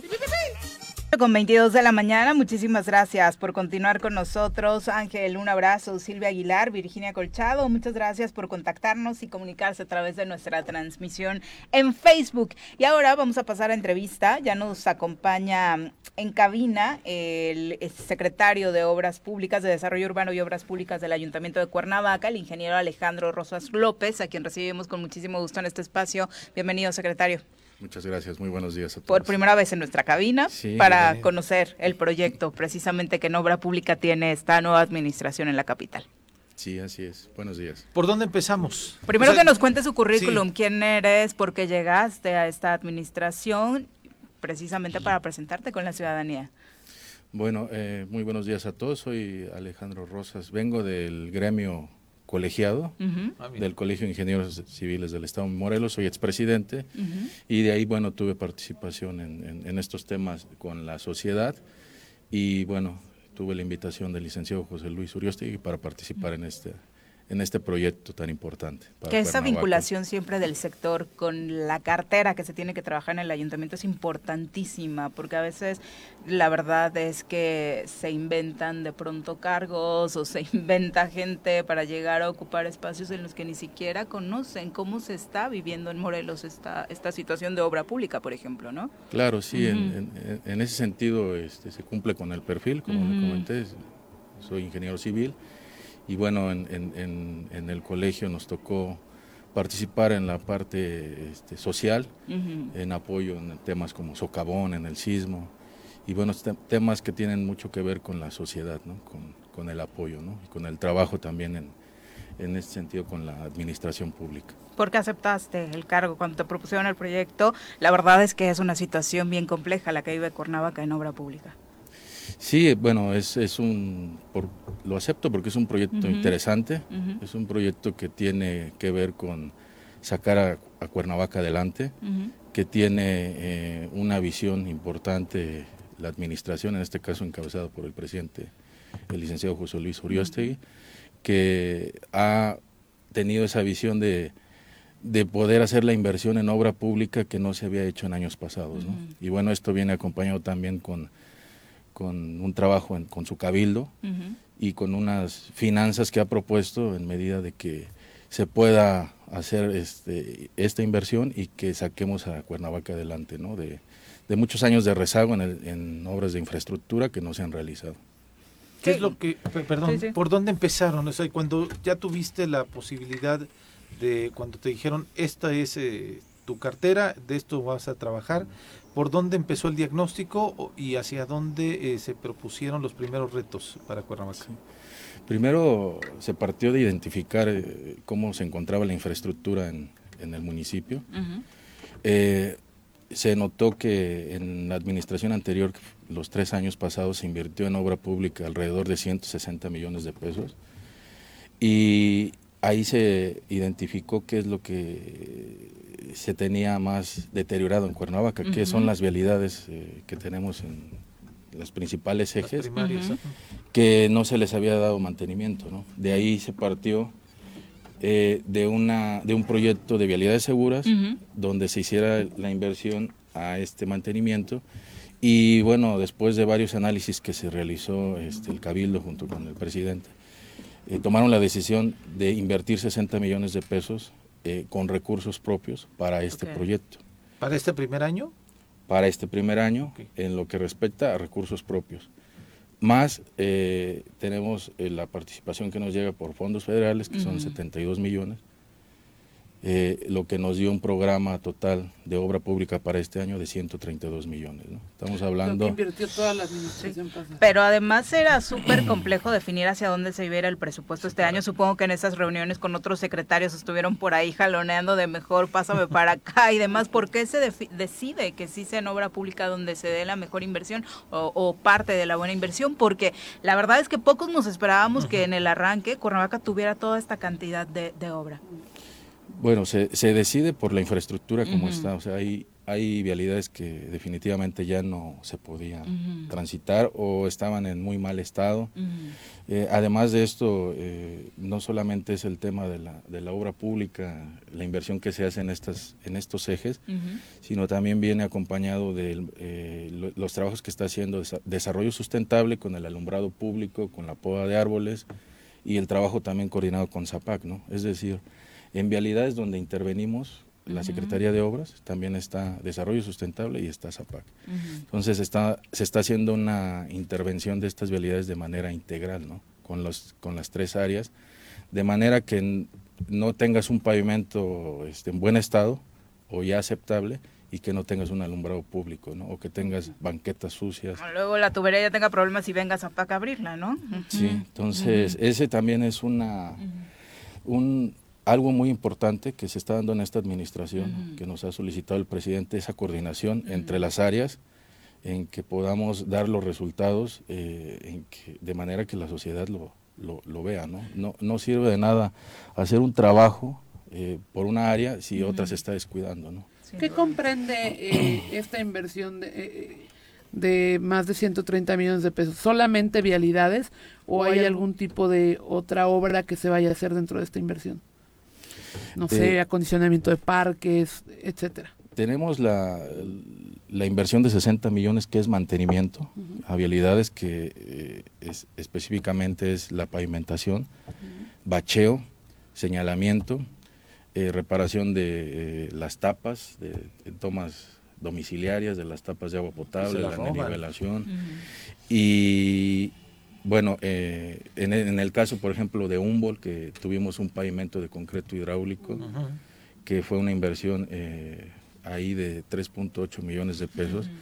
es, en ese caso y en la calle de Gido, que es el, camino al, recinto ferial, en esos dos casos se hizo pavimento de concreto hidráulico, que es un concreto que tiene mayor resistencia, que es más costoso y que identificamos que en esos, en esos dos puntos es donde se requería. En lo demás se está haciendo trabajo con mezcla asfáltica, con pavimento de concreto asfáltico y bueno, ese es en el tema de mantenimiento. Pero también se está considerando en estos trabajos pavimentaciones, redes de agua potable, redes de drenaje y techumbres en algunas escuelas, que tiene que ver con con esta con, atacar en zonas de atención prioritaria en, en, lo que es ya las partes más desprotegidas de Cuernavaca. No solamente es en la zona centro donde estamos haciendo este mantenimiento, sino también en las zonas que más lo requieren.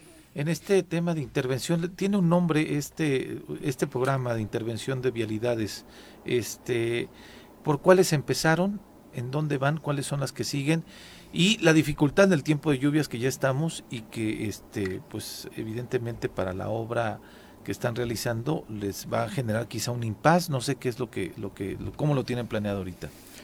Sí, eh, iniciamos las, los trabajos de habilidades en, con lo que es la avenida Palmira y la calle Humboldt, que son, ustedes saben que ese es un eje que cruza. Claro. Y ya estaba súper maltratado. Sí, desde lo que es Guacamayas hasta el puente de Manalco. Ese es un, un, un, eje que tenemos considerado, que ya está prácticamente terminado. Estamos en trabajos de, de señalamiento prácticamente para que ya esa obra quede funcionando.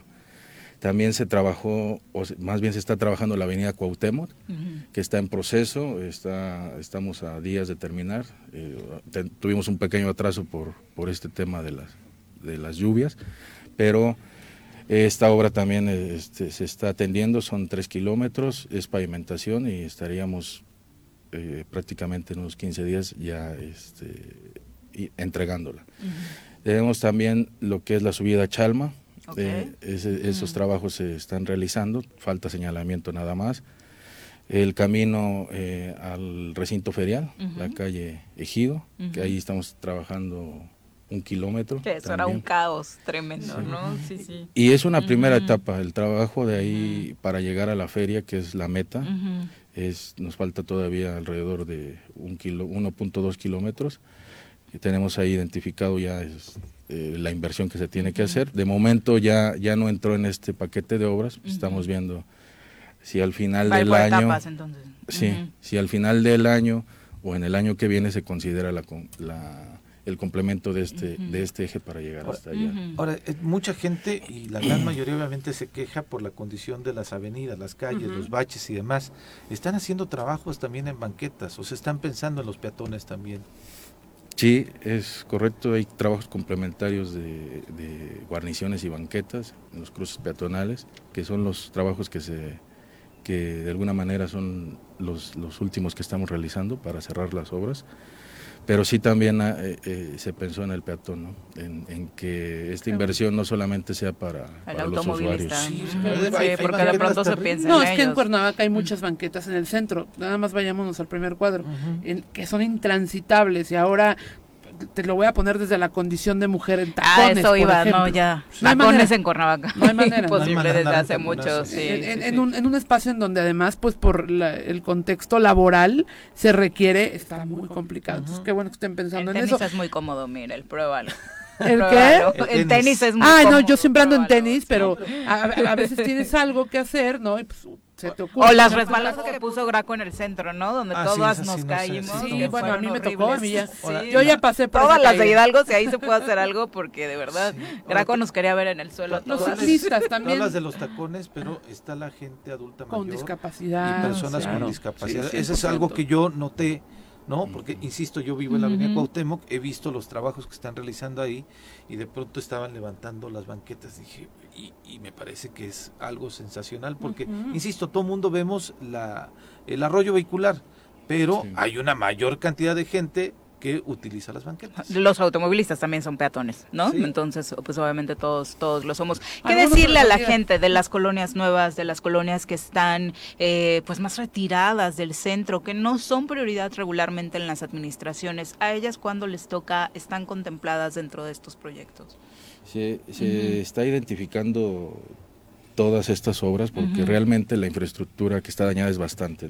esta es una parte que se está atendiendo, pero debe de eh, atenderse el año que viene también debe de, implementarse este programa de mantenimiento y el tercer año también para poder eh, atender bueno vamos a darle atención a, esta infraestructura que tiene años de, rezago no y poder revertir un poco el, eh, este este porcentaje tan considerable no que que sí ha afectado no durante años a la, a la ciudad no en la, en la Secretaría estamos identificando, haciendo los levantamientos, haciendo los proyectos, teniendo listo la el costo de inversión y bueno, proponiendo de alguna manera también a- al presidente y al cabildo, porque depende de las finanzas, como ustedes Claro. saben, de, nosotros podemos tener eh, Todos los proyectos por lindos. 100 o Ujú. 200 millones de pesos ahí listos, pero si no contamos con el recurso, si no se dan las condiciones, pues eh, vamos a tener que esperar. Pero, en-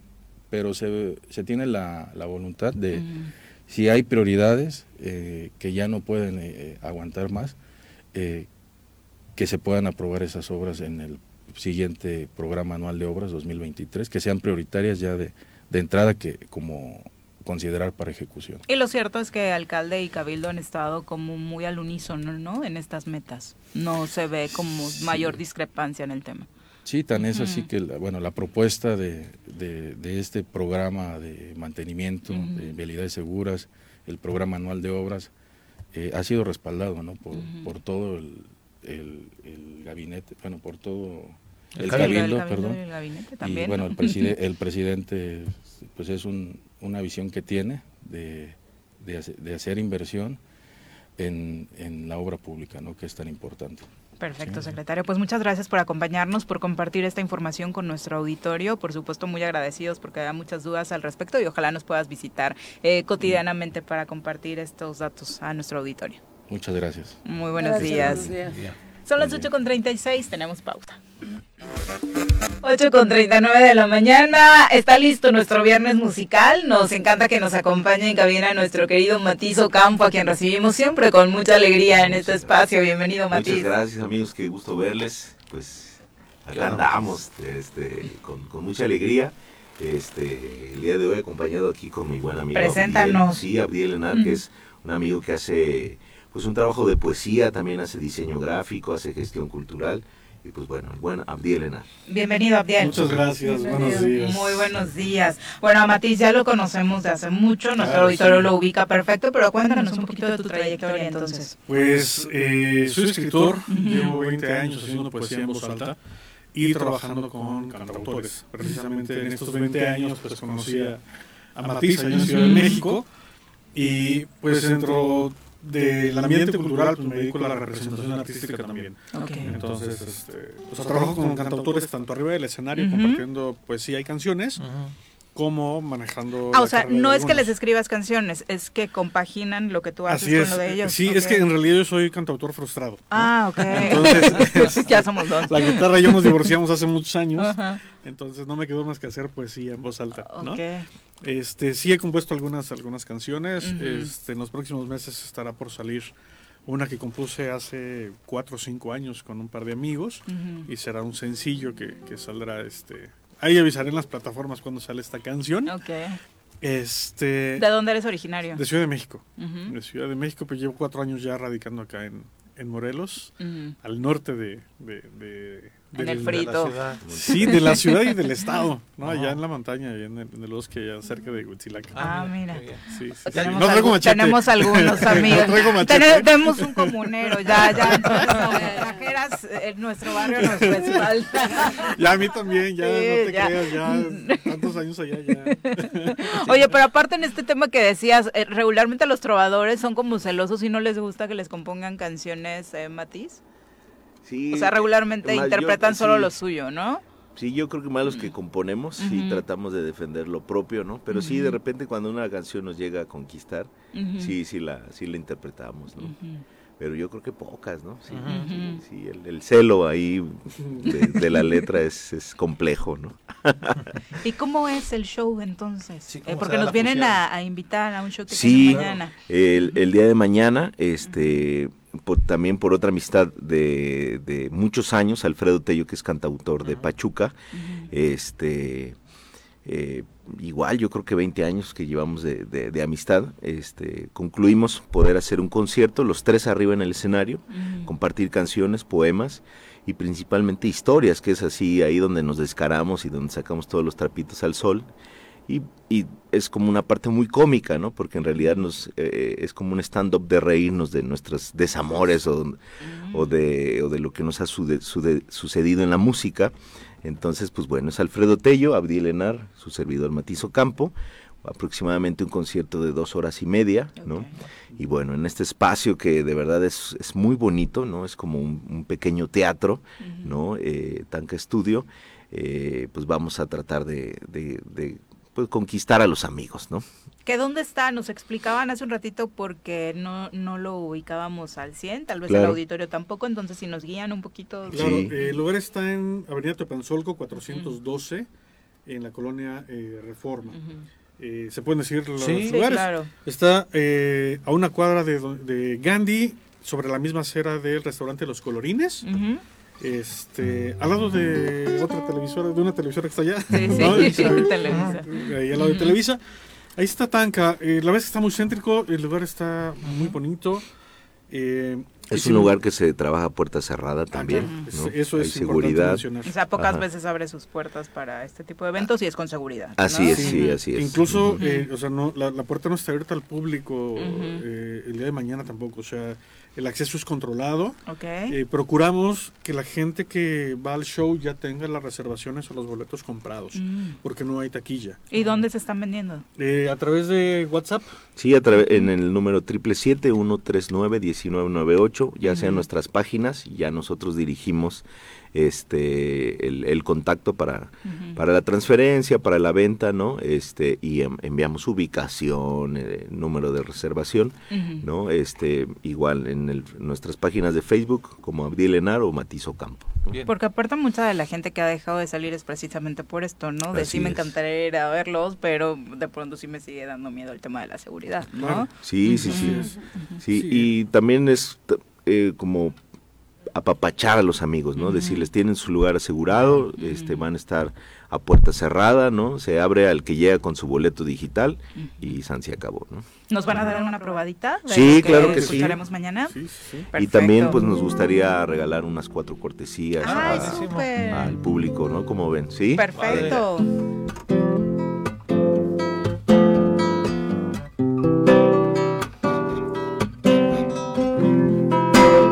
Amorosa para irnos de fin de semana amorosos. con el clima rico.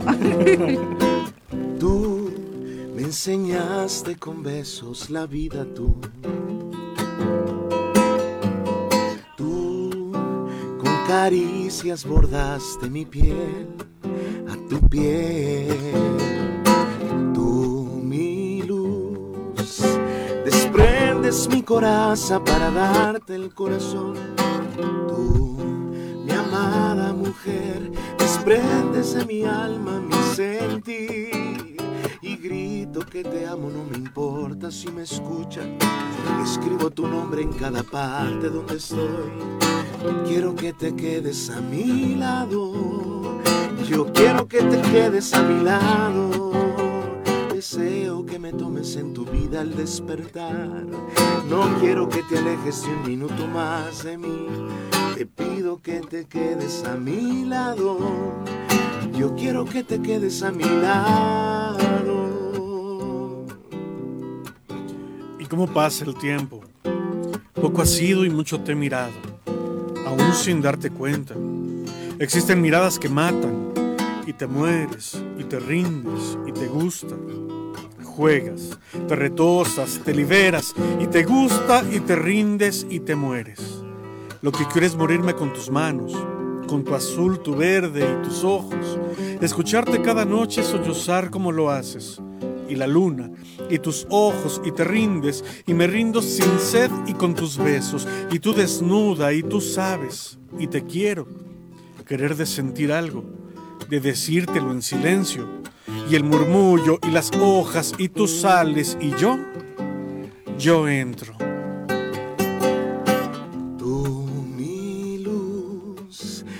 prendes mi coraza para darte el corazón. Tú, mi amada mujer, desprendes de mi alma mi sentir. Y grito que te amo, no me importa si me escuchan. Escribo tu nombre en cada parte donde estoy. Quiero que camines a mi lado. Yo quiero que camines a mi lado. con besos la vida tú. Caricias bordaste mi piel a tu piel.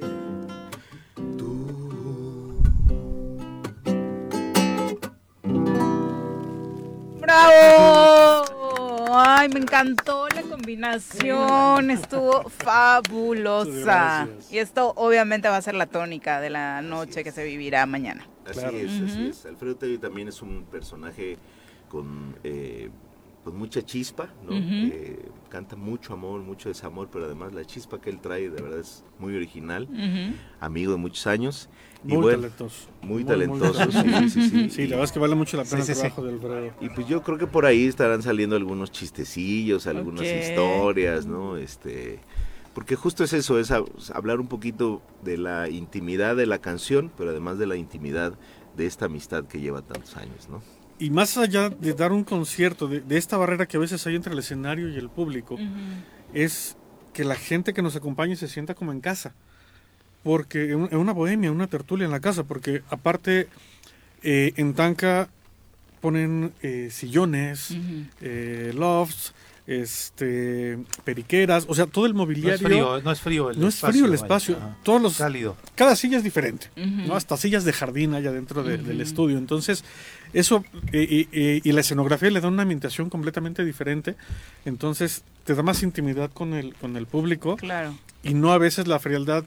eh, digo, es muy rico estar en escenarios grandes, pero esta frialdad a veces de la butaca. Y de verlos tan lejanos, Tan ¿no? lejano el escenario, justo hay una barrera, ¿no? En el proscenio de- del escenario.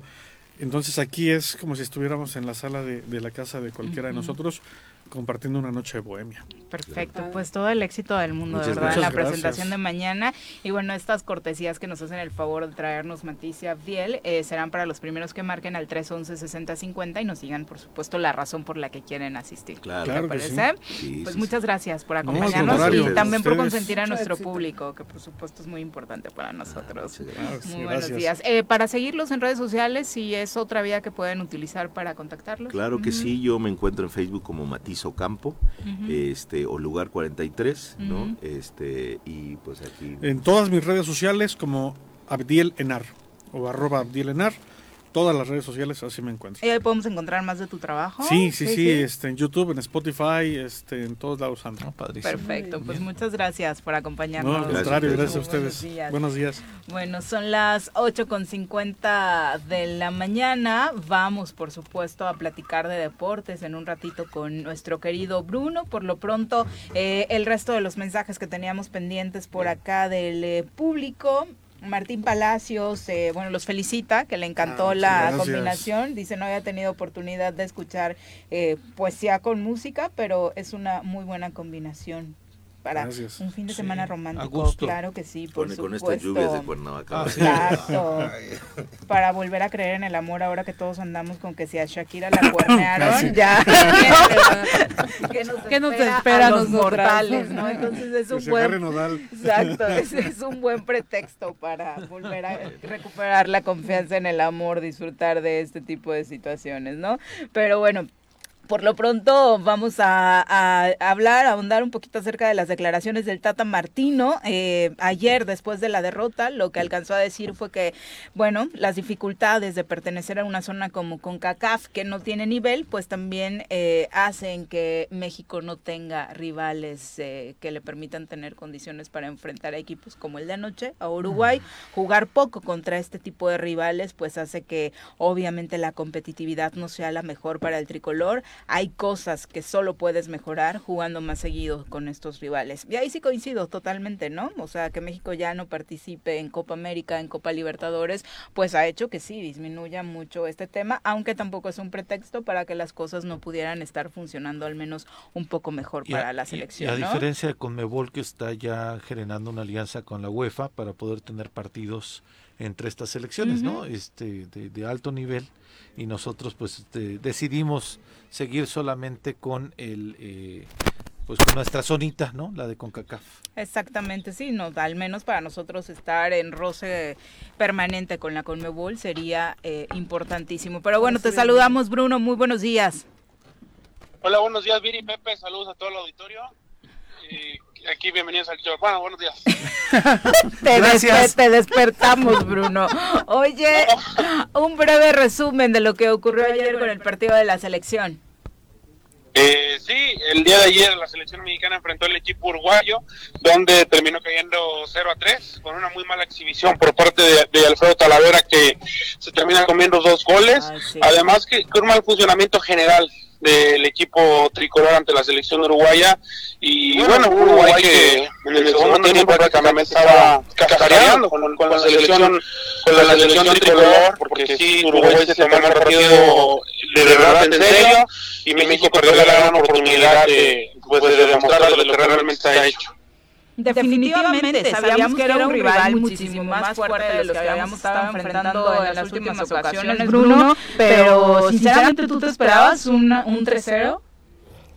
No, fue un marcador muy contundente y además eh, pues le pasó por encima a la selección de Uruguay. Esperaba que al menos el equipo mexicano eh, a veces contra las grandes contra los grandes rivales, contra las grandes potencias suele soltarse un poco más, suelen los futbolistas eh, comprometerse un poco más, soltar la pierna, pero esta selección pues ya comienza a preocupar a, menos de seis meses de la Copa del Mundo. Parece que el barco se sigue hundiendo y bueno, después de ver a este rival que es Uruguay que pasa por encima y, y ver lo que hizo eh, el miércoles la selección de Argentina, se ve complicado, se ve complicado el camino a, a- a- para Qatar.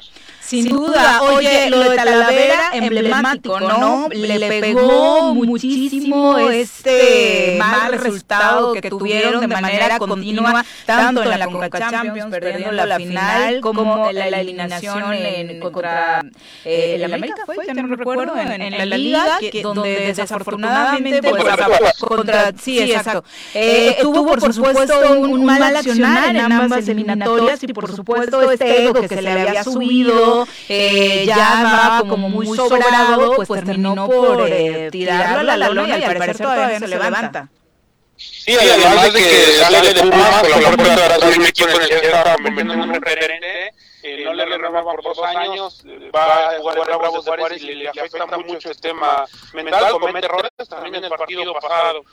Eh, Rodolfo Cota comete errores para todos los detractores de Ochoa parece que pues va a ser el portero titular porque Talavera y Rodolfo Cota en sus últimos dos partidos se han equivocado y les podrá podría pesar la titularidad para el mundial. En el caso del que de que siga el entrenador. Tata Martino que en la conferencia de prensa mostró muy poca autocrítica y además que los jugadores también parecen estar aburguesados. Creo que les dan les dan un baño de humildad a este equipo uruguayo que jugó sin su máxima figura todavía, a pesar de que no, no llegó en un buen momento, no cerró bien la temporada, pero Luis Suárez no jugó con esta selección.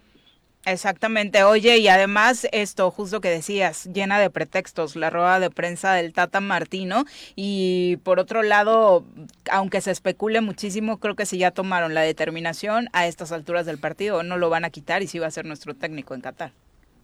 Sí, es complicado que a cinco meses y medio del Mundial tomen una decisión, pero los resultados eh, pues negativos continúan, no se ve una mejoría y es complicado que tan cerca de la Copa del Mundo se mejore drásticamente. Ahora, pues el próximo partido será a las seis y media del día domingo. Eh, este partido es en Chicago contra una selección ecuatoriana que analizaba un poco su, su plantel, su alineación, y creo que es una de las mejores selecciones ecuatorianas de los últimos eh, 10, 15 años. Además que juegan muy vertical, muy ofensivo y sin duda que serán un rival pues muy complicado para México. No es un Ecuador como el de otros años que México siempre lucía ser favorito. Exacto, y además hicieron una gran, gran eliminatoria. Bruno, pues muchas gracias por el resumen y bienvenido al Choro.